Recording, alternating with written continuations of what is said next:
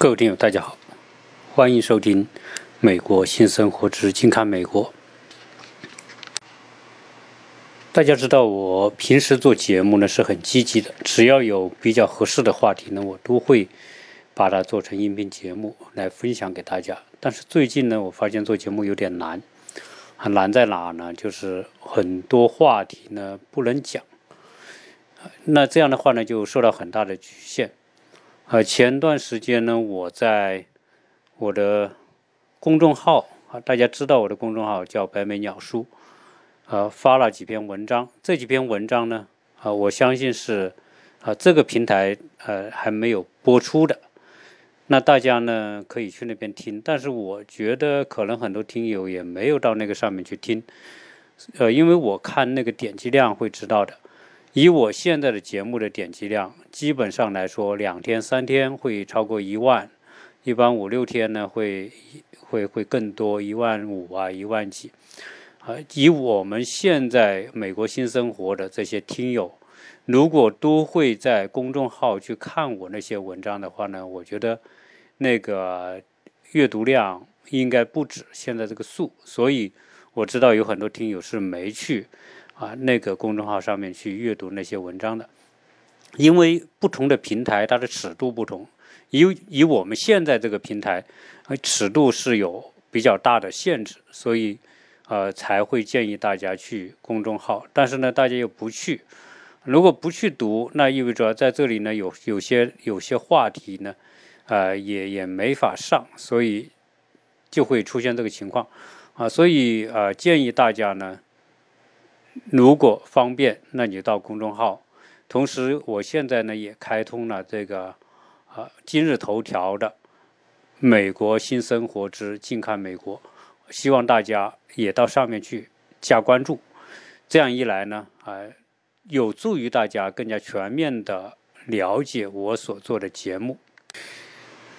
我我想很多听友啊，肯定跟我一样，每天会花好多时间在手机上。刷这些手机的内容，那我们现在在美国刷这些内容呢？啊，一个呢就是想了解更多一点的美国的情况啊，因为这边的媒体各种各样的媒体都有嘛，那我们就会两边都看一看啊。基本上呢，现在我觉得这个媒体都是带着主观立场的，所谓真正意义上的客观的媒体啊，是很少很少的。有些人说：“哎呀，我在国内看不到有些媒体，你在那边能看得到，是不是那边媒体会更客观？”实际上，坦率讲，以我在这边所看到的很多媒体的报道，很多东西都是带有意识形态的色彩。所以，真正意义上你要说的客完全客观公正的媒体，我觉得这个世界上就少之又少。那现在，呃，美国美国人真的有时候真的。好像是嫌这些事情不够大，好，我们看热闹的人就嫌，比如说看热闹的不怕事大，对吧？但是实际上老美本身就不怕事大，所以啊，这个黑人之死带来的美国的这一波的这种不说动乱吧，就是游行示威加各种骚乱，啊，可就整个美国基本上折腾了一遍。遮天一变之后呢，现在有很多人就会说，那这种情况之下，那老特能不能对吧，继续当选呢？因为也就差那么五个月了嘛，这五个月现在都折腾成这个样子，然后各种各样的这种示威抗议那么频繁，甚至大爷住的地方也被围起来了，对吧？那那人们各种各样的这种是。不依不饶的这种抗议在进行当中，那接下来他能不能当选？这是很多人心中的一个问题。很多人就会想，那肯定没戏了，对吧？你折腾成这样，前段时间啊死那么多人，对吧？这个我们说的这个这个流大流行死那么多人，啊那么多人现在还感染确诊感染还那么多，然后又折腾这么大一件事情，而游行抗议和骚乱这一次带来的这种影响也很大，我相信很多的本来刚刚说经济开放，然后呢复工，很多的服务业，美国百分之八十六是服务业，美国就没什么制造业，美国的制造业加起来百分之十几，那所以它大部分所谓复工就是那些服务业啊，那些服务业就体现在这种各种各样的商店呐，或者是那些健身房啊，各种美容啊，总之这些日常生活当中的这些东西，然后就是银行各种各样的啊相关的这种项目。那刚刚一开业，结果就一顿打砸抢，一顿打砸打打砸抢之后。那这些店很多老板就破产了，本来就没生意，对吧？你说现在这种复工之下，哪有什么生意啊？啊，然后一顿打砸抢之后呢，很多店很多老板就更加的遭受了重创，所以啊，这种情况之下，很多人也不敢上街，对吧？不敢去消费，所以这种情况不好。所以很多人说那肯定很悬，那我估计大爷肯定这一次。连连任的梦想有可能要破灭，对吧？大家都这么想。然后我呢，就在公众号发了一篇，就是说这一次的这种风暴啊，有可能将助推大爷连任成功啊。也就是说，越闹他越有机会，越风平浪静越没机会。如果大家读了那个文章，应该知道我是。抱这个观点，因为啊，美国社会和我们想象的不一样。我们国家可以讲，那绝对是，呃，绝大部分人是一条心的，就是说，啊，比如说一种对政策啊，对各方面大家的认同度是很高的。那些反对者和永远都是极少数。但是在美国不一样，美国很多东西，美国这个社会啊，我们说。大家知道那个泰坦尼克号啊怎么撞成的？那不就撞在个冰山上吗？也说冰山，如果你看那个冰山呢，好像冒在水面上就那么一个尖尖，对吧？并好像并没有什么了不起。但是这个尖尖的下面，整个水下面百分之九十是在水下面，只有百分之十是在水上面。但是呢？你这个泰坦尼克号，你撞上冰山，可不是撞在水面上的那一部分，而是撞在水下面的那一部分。美国社会在这种动乱之下，我们看到的是那水面上的百分之十，就说大家所看到的这些各种游行、示威、抗议等等，对吧？打砸抢，然后又派军队，啊，然后总之是一顿混乱。啊，觉得这个社会完蛋了，完蛋了，完蛋了，对吧？大家肯定是这么讲，那美国肯定没戏了啊，美国肯定衰退了，美国肯定怎么怎么样，但一定是这么想。而实际上，大家可能啊，因为没有看到那百分之九十的这个水面下的冰山那一部分，那才是决定美国社会的真正的力量。也就是说，这个冰山的分量不取不取决于水面上的那一小部分。而取决于那水面下面的那百分之九十。今天你看到美国虽然这么乱啊，但是呢，真正意义上来说，上街游行的这些人都是极少、极少、极少，啊，绝大部分那百分之九十是窝在家里的，啊，都是属于那种沉默的大多数。美国的选票是由这沉默的大多数决定，啊，所以我说他越乱，那有可能。他机会越大，啊，他越强硬，机会越大，所以他才敢什么动用军队啊，这个那个，对吧？啊，这个逻辑是这样。真正意义上投票，那那百分之九十的人是关键。啊，当然现在有人说，呃，摇摆州现在有很多人民调也显示不行，啊，但我觉得真不是这样啊。美国人，我觉得美国人。这沉默的大多数的美国人，他们的着眼点真的就是柴米油盐，他们就是就业、工资和生活。美国人对国家大事的关注程度远远没有我们。你看我们在群里面这这帮听友们，多关心这个国内外的大事，大家议论的很多东西，面红耳赤的在群里面争着。各种意识形态、观点、政治主张太多了，对吧？大家都积极发言，这本来是都是件好事啊。然后有些人甚至为了捍卫自己的这种观点，不惜跟别人争得面红耳赤啊，有时候说话还不太注意，对吧？有时就是就是很极端的那种，啊，但是我个人感觉，有时候我我也不会天天在群里面啊去去去跟大家去讨论问题，但是我都会看，但是每次我看到大家那么坚持自己那个看法。然后去争，然后去跟别人辩论，这种我感觉是，呃，不太有必要啊。所以，对于那种说话特别不注意的，我就直接直接会把他踢出去，因为有些人说话太极端，啊，然后甚至说太政治化，这个在我们这种群都是不太适合的。但你看老美，老美根本没像我们的民众那么关心政治，他就关心简单的生活。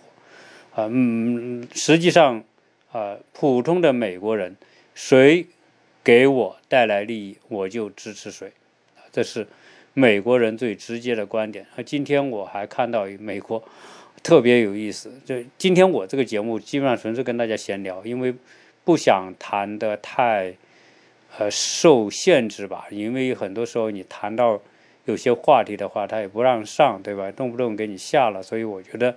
我就随便跟大家聊。今天我还看到一个，就是大爷跟一些人座谈，他找了什么呢？都找了一些黑人座谈。哦，发现这个黑人，这这美国人都一样。那黑人在这个座谈的时候，那都是都是什么人？那都是挑选过的。你比如说，挑选一批人，然后到到到到总统府去搞座谈会。啊，这个我们说大爷主持会啊，然后每个人我看那是坐了三四十个人坐在那，每个人都都发表一通言论。呃，这这所有在这个会议现场发表言论的，绝对百分之百支持大爷的，他们不用讲。他说大爷英明伟大，领导我们这个国家，对吧？让我们这些人这个这个生活怎么怎么样，让我这这个保护我们，总之是说了一大堆。呃，擦皮鞋的话，然后拍马马马蹄子的话，反正都是这种。我听到有时候也也也 也不是太舒服，但是但是这就是社会，都是江湖。你说这些老美一样很世故，而是当然他肯定挑这些人，为啥？这些人因为他现场直播嘛，他就挑。哎，你是平时肯定你是支持大爷的，那我就选你；不支持大爷的，那。那我肯定，那那里坐的全是黑人，对吧？那那次座谈会全是黑人，那全是黑人，那那黑人全说老大爷好。那你说是不是全美国的这个黑人都说老特好，大大爷好？那那也肯定不是，挑选一些人。那为什么他要他要这个做做舆论来影响这些人，对吧？啊，所以嗯，美国有时候我觉得很多东西就是演戏。啊，美国的政治的演戏的成分，那是超出我们的想象。所以原来我们觉得，哎呦，美国是一个，呃，很很很什么，做什么事都是这个放在台面上啊什么。但实际上，台面上面还分面上和面下，有些东西都是我们看到的都是面上，但是在美国真正起绝大部分作用的还是。水面以下的冰山的这个水面以下的那一部分，啊，大部分的美国人，特别是他的这个这个忠实的粉丝，一定还是支持他的，啊，由于他的反对者就是我们说的竞竞争对手太弱啊，我一直认为他太弱，啊，为什么？因为民主党实在这个这个选的人实在 也也不知道怎么讲吧，反正。反正我们国内的人没办法，都吃瓜嘛，吃着瓜，然后看着，啊，总觉得现在这个大爷太凶悍，对吧？太太太暴力，对，然后呢，对其他的国家呢也是太一步一步饶，对吧？只要就希望，哎，如果换一个会怎么样？实际上，大家不要抱有任何幻想。现在这个情况之下，不是说哪个党。对你不好，对吧？美国主要的这个两个党，这不是党的问题。美国现在对世界的政策，包括对中国、对欧洲、对俄罗斯、对印度、对所有这些的政策，不是由党决定的。那由什么决定？在美国，什么是这个社会的原动力？你要知道。美国社会的原动力不是我们看到的这些东西，甚至不是我们看到台面上这些人。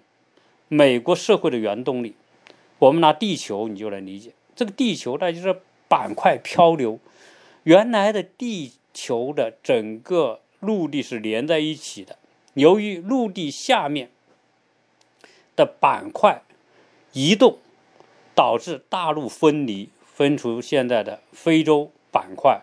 我们看那个欧亚板块，然后到了美洲板块，对吧？还有南极洲这几个板块。为什么会分离？大家想一想，不是陆地会走，陆地不会走，不会动，而是陆地下面的承载着陆地的下面的那种地心的岩浆的流动，决定了板块的流动。板块是骑在地心的岩浆上面的，岩浆的流动。就带动它的流动，所以这个地壳运动的原动力是地心的那种岩浆，它所形成的那种流动规律。美国社会也一样，美国你看到所有这一切的这种现象，下面都是什么？下面都是有一种力量，而这种力量就是两个字，叫资本。啊，现在我越来越理解美国叫资本主义社会。那这个话真的太千真万确。当初马克思把这个西方社会形容为啊，不叫做资本主义社会，我觉得这个判断是还是相当的深刻啊。因为美国社会就是一个世界上最典型的资本主义社会。大家会说，那欧洲也是资本主义社会，很多国家都是资本主义社会，对，其他国家很多都是资本主义社会。美国是最典型的资本主义社会。今天，美国的两党也好，选举也好，各种政策和法律也好，你看到的美国的三权分立，对吧？我我我的节目谈过好多美国的政治和历史，美国的三权分立，行政、立法和司法这三权。我女儿现在小学，她也在学美国历史。也在学这些东西，每天做作业都是做这些东西。那听起来真的很科学、很合理。但是，真正由于这个社会起决定作用的是资本的力量，所以我们看到的总统也好，我们看到的国会两院也好，那几百位的议员也好，对吧？一百位参议员。四百三十五位众议员，对吧？这五百多位议员也好，还有这个法官、法院啊，美国的联邦法院系统，对吧？对，都很厉害。这些人都是经过选举上去的社会精英，但是他为谁服务？大家会说，那不就为选民服务啊？这选民选他，那不你你不听我的，就就大家不投票。哼。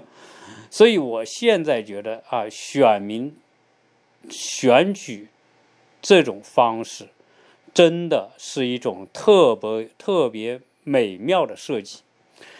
它的设计美美妙到什么呢？就是说，让所有的普通老百姓觉得，他们可以决定国家的政策，可以决定国家的方向，可以决定国家的领领导人，因为他手中有选票。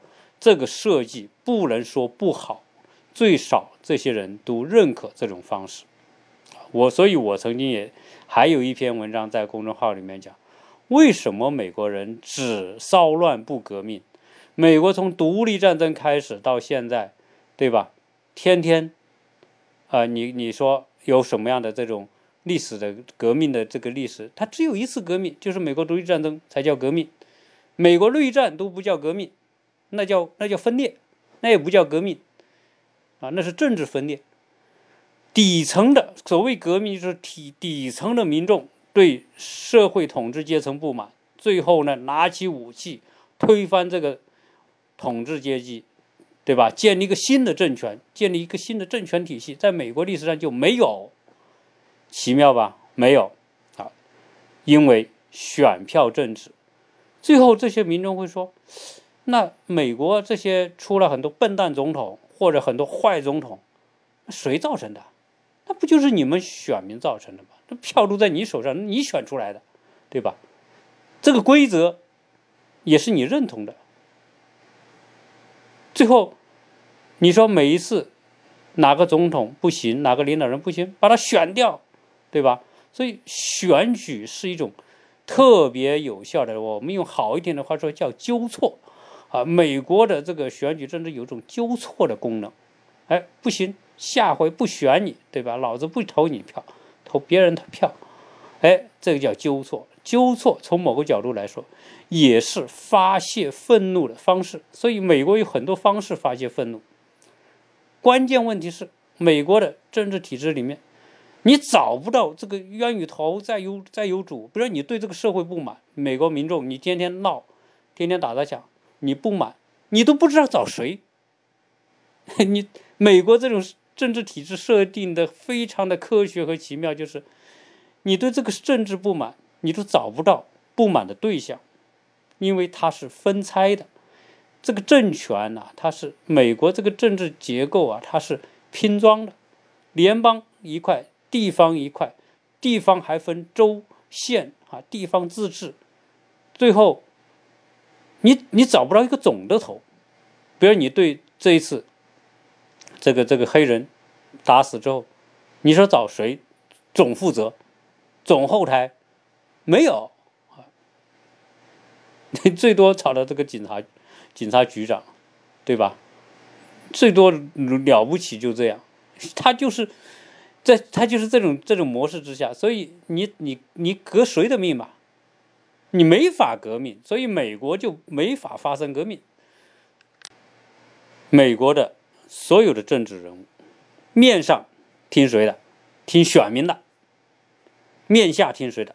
听资本的。为什么？因为它的规则就是这样。面上你要你要收集这些选票，大家会说，你你如果民人民的。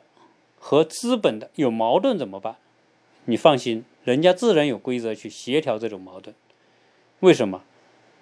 资本掌握了国家的很多命脉，包括舆论宣传导向都在资本手里。所以，资本他想选谁上台，他就会去灌输很多的东西给到这些选民，选民。说的不好听，我都讲了，选民就是柴米油盐，每天拿工资，每天找份工作拿到工资，晚上回到家里一顿大餐，跟老婆孩子，这个这个聚在一起。美国人过的就是这种很普通的，美国人的丰富生活的丰富多彩程度，从某个角度来说，真没有我们国内的那么丰富啊。当然，美国人有各种各样的玩法是我们没有的，但是从总体上来说。美国人生活就是这么一种比较封闭的生活，然后他就管管好这个生活，对吧？他的信息无非也就是这些，哪里来啊？跟我们一样，我们在国内天天刷微信，对吧？今日头条刷各种各样的，然后呢，这些信息哪来的？推给你的。人老美也一样，老美的互联网。美国的互联网这种这种 AI 技术比我们还先进，他打开手机，他看什么？他看 Facebook、Twitter 和 Google 的各种东西，YouTube。你知道这些东西谁掌控这些东西？都是资本在掌控，对吧？而且人家还把知道你有什么兴趣倾向，就把你的兴趣倾向推给你。然后他以各种方式来影响你，所以不知不觉，你以为你是在主动的选择，实际上你都没办法主动选择。所以真的来说，要选举的时候，那大家就是开动机器来来来选举。所以为什么这个美国选举要钱呢？它就要影响这些媒体，各种广告、各种模式。你实际上所有的美国选民都是吃瓜的，啊，他。他真的有多少是自己有主真正的主见的？没有，最后还是羊群效应啊！一波人投这个党，一波人投那个党，所有这一切玩弄在谁手上？都玩弄在这个资本操控的这个社会各种各样的资源手上。这就是美国社会。资本，你说这些人选举上去，议员也好，州长也好，总统也好，你上台之后，你说为谁服务吧？肯定为大资本服务，对吧？今天美国为什么这么不满？就是因为资本的力量太强大，百分之一的人拥有百分之五十以上的财富，资本的力量有多强大？现在那些你你随便看看美国。最有钱的那些人，个人资产都是几千亿美元，几千亿美元，真正意义上富可敌国。一个亚马逊，你别看亚马逊，你以为他就卖东西的，亚马逊后面的这种力量大得很，人家还搞航天工业的，人家还还发射火箭呢，一样的，对吧？像马斯克这样的发射火箭，那是亚马逊也在干这个，亚马逊云计算等等，这些都是。太牛逼了！基本上来说，这些这些总统，你你都很难。你总统当四年八年你就下去了，滚蛋，对吧？人家私人资本家，他永远在台上。你要别比尔盖茨，对吧？一直当首富，当了当了二十多年世界首富，到最近后来才被亚马逊的这个这个贝索斯所超越，对吧？啊，所以美国社会啊。真的是资本和财团，当然，美国资本财团有些是隐性的资本，隐性的这种财团都是很厉害、很厉害的，谁都不能得罪的。我给你举个例子，你说哦，现在美国最富有的，对你一说就是亚马逊的老板，然后微软的老板是吧？比尔盖茨，然后就巴菲特，然后就扎克伯格，Google 的老板，然后沃尔玛的老板，对吧？啊，你说就是这些人，实际上还有很多人比这些人还厉害。越厉害的人，有可能他真的藏得越深。你比如说，美国的，我是讲过，美国的食品工业，美国的食品工业掌握在几个大财团手里。全美国那么强大的食品生产企业，就几个大公司财团控制。那些股东、那些老板，那都是厉害的很。他很多政策。你什么议员呐？这什么这些都得听他们的，他各种各样的方式影响你，最后为他们制定的这些规定、法律、政策都是对他们有利的。老百姓有用吗？没用。政策、法律，你说议员会听你老百姓的吗？你上台之后，老百姓负责把你选上去，其他的 就是这个这个锐催，我们说最大的这种力量、原动力就是。这些资本，资本就是美国的地心，大陆板块是受地心的这种滚烫的岩浆岩溶来支配的，所以真正意义上来说，美国之所以有那么大的问题，有那么大的动乱，就是因为老百姓知道问题，有不满。但是呢，他只能发泄，他没办法，他的制度设定有很多东西啊，就你把很多民间的这种愤怒和牢骚，用各种方式。今天我估计最多再过一个星期，这种动乱示威就结束了，仍然归到归于到平静，对吧？我跟他讲，你砸吧，抢吧，烧吧，这个警车，我想这一次这个 美国的这些警车，最少几千辆被烧掉了。是有吧，最少吧，甚至可能还不止。那些房子被烧掉的有多少，对吧？很多很多。那如果是警车、警局被烧掉，谁倒霉啊？那还不是你这些哼 这些普通的中产阶级？你最后交税呗，对吧？你这些税你交，啊，房产税加加上去修这些警察局，买警车、买装备、买这些，你砸什么的都是这样。那实际上砸的人可能还不是交税的主体，对吧？谁是交税的主体？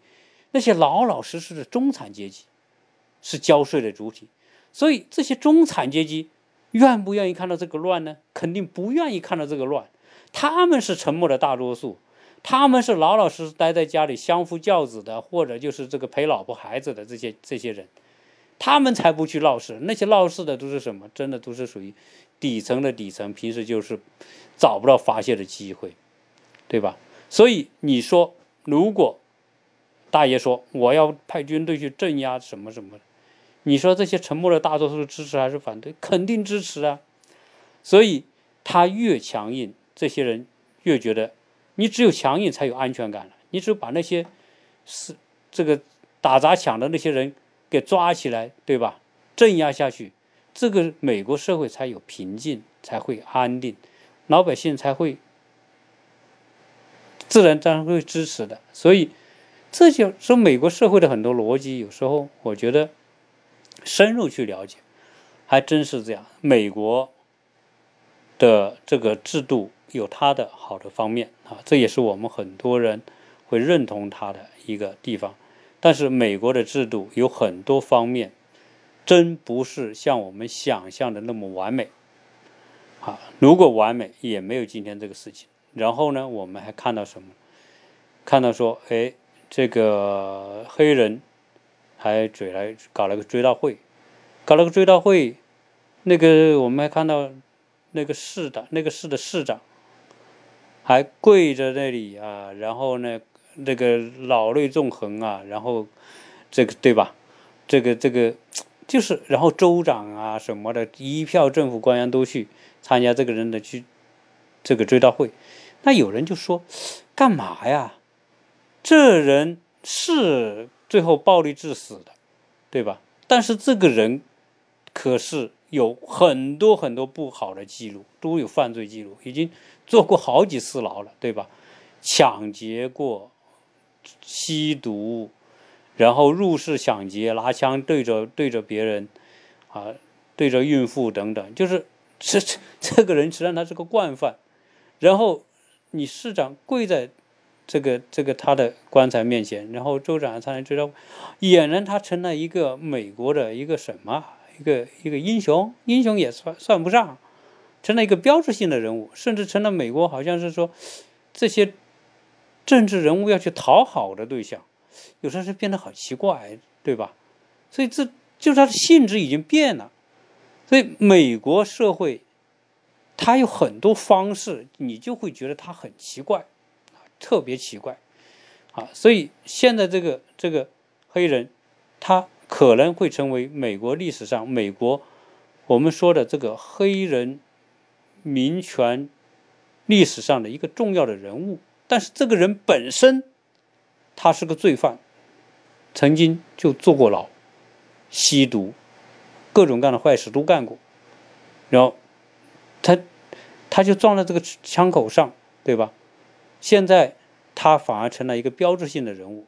然后呢，很多人给他捐款，他妹妹就发起募捐，很多人捐款，捐多少？现在已经收到一千多万的捐款，所以。听到这些东西之后，那很多人又不满了，对吧？你是本身是个是个是个惯犯，然后有那么多的前科，那么多的不良的记录、犯罪记录，然后你现在好像拿个什么东西供在那里供起来一样啊！所以啊，但是这个东西呢，哎，黑人可以这么干，白人心里可能不不不爽，不爽你能怎么办？你也只能看着，不爽你归你不爽。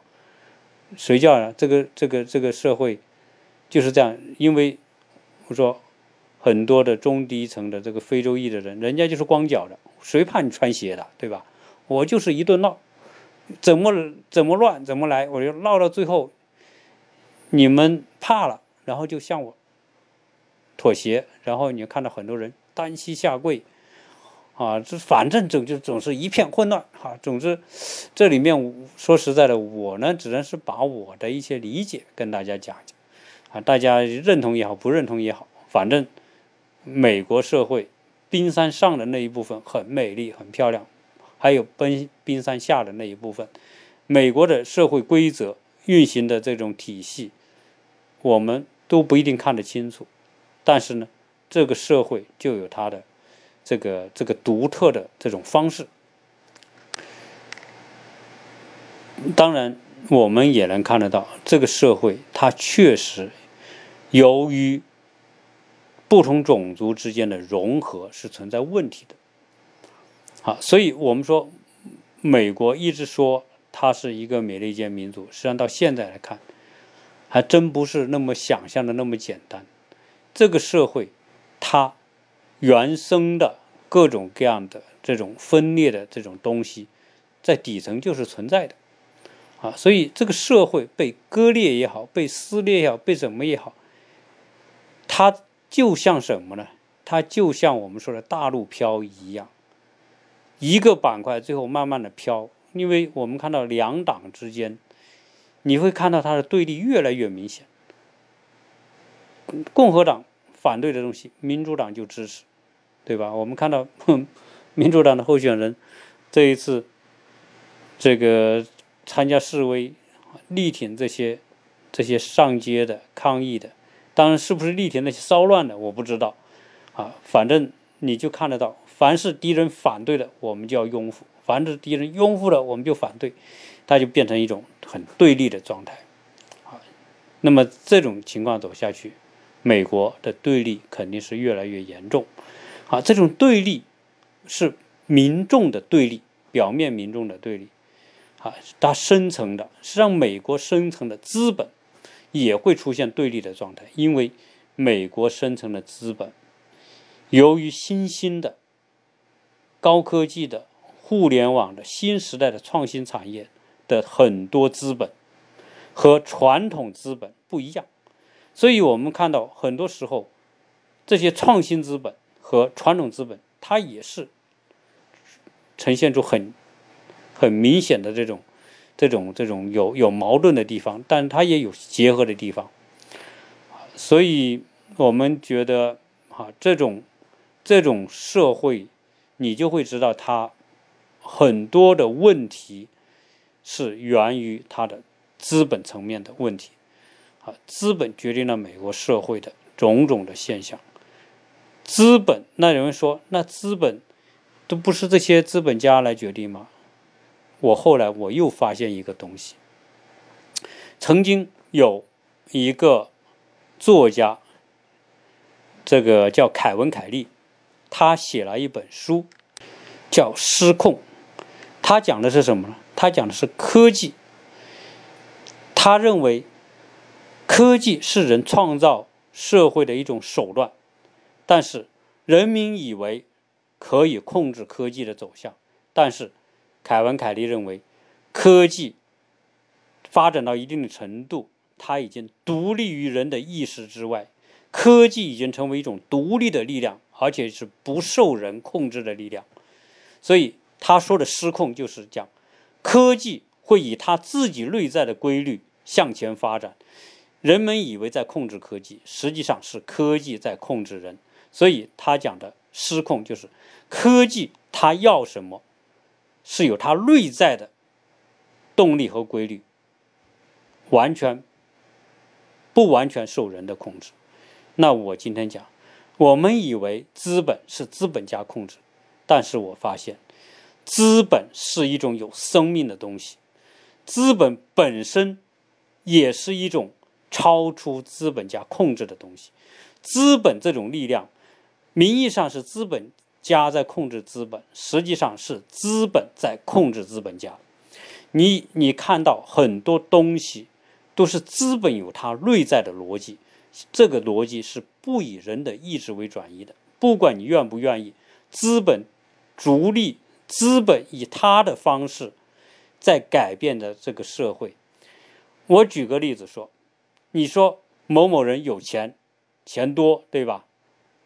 巴菲特钱多。贝贝索斯是还是索贝索斯吧？他钱多。然后我们说这个这个美国那些大富豪，比尔盖茨钱多。钱多的人到底是人控制钱还是钱控制人？是资本控制他还是他控制资本？实际上，我我想很多时候人身不由己，因为资本有它内在的需求。好，所以。今天讲美国社会往这种方向发展下去，它完全也是处在一种失控的状态，而这种失控，以美国社会底层来说，失控的一个源头就是资本有它自己的内在的运转规运作规律和需求需求，资本有它自己追求的东西，资本不管通过各种各样的市场，它在影响着这个社会，而人只能顺应资本的规律，而资本不会顺应人的规律。我觉得这才是。美国社会的根本，所以美国社会多大程度能改变，不取决于这些人的作为，而取决于资本的规律。资本已经超出人的控制范围。为什么美国社会现在的这个资本的集中度越来越高？资本利用市场、利用科技手段、利用金融手段，资本会越来越聚焦、越来越集中、越来越。少数人控制着这些资本，实际上，真这里面啊，我觉得他的这种资本的社会下的贫富悬殊一定是越来越大。现在你说百分之一的人控制全美国社会百分之五十以上的资产，甚至到未来啊，我们曾经记得这个未来简史。尤尔·赫拉利曾经讲：“未来的社会叫神人控制的社会，可能的百分之一的人控制全社会百分之九十的财富和资源都有可能，甚至不排除未来资本，特别是科技资本，最后战胜传统的金融资本。啊，那这些这些人驾驭这些科技资本的人，未来将。”改变这个美国社会，啊，这个就是我们所能感受到的，它已经是一种失控的一种力量。这种力量不以人的意志为转移，人必须服务于资本，而不是资本服务于人。我们现在都认为资本在服务于那些资本家，错，实际上是资本家在被迫顺应着资本内在的需求。资本要不停的投资，然后不停的追求更高的盈利和回报，这才是美国社会的这种真正的内在力量。好，我希望我今天聊的这些内容，当然不会被下架，对吧？因为我更多的想美国社会它底层到底是什么。美国表面的不冰山上面的那一小部分，我们看。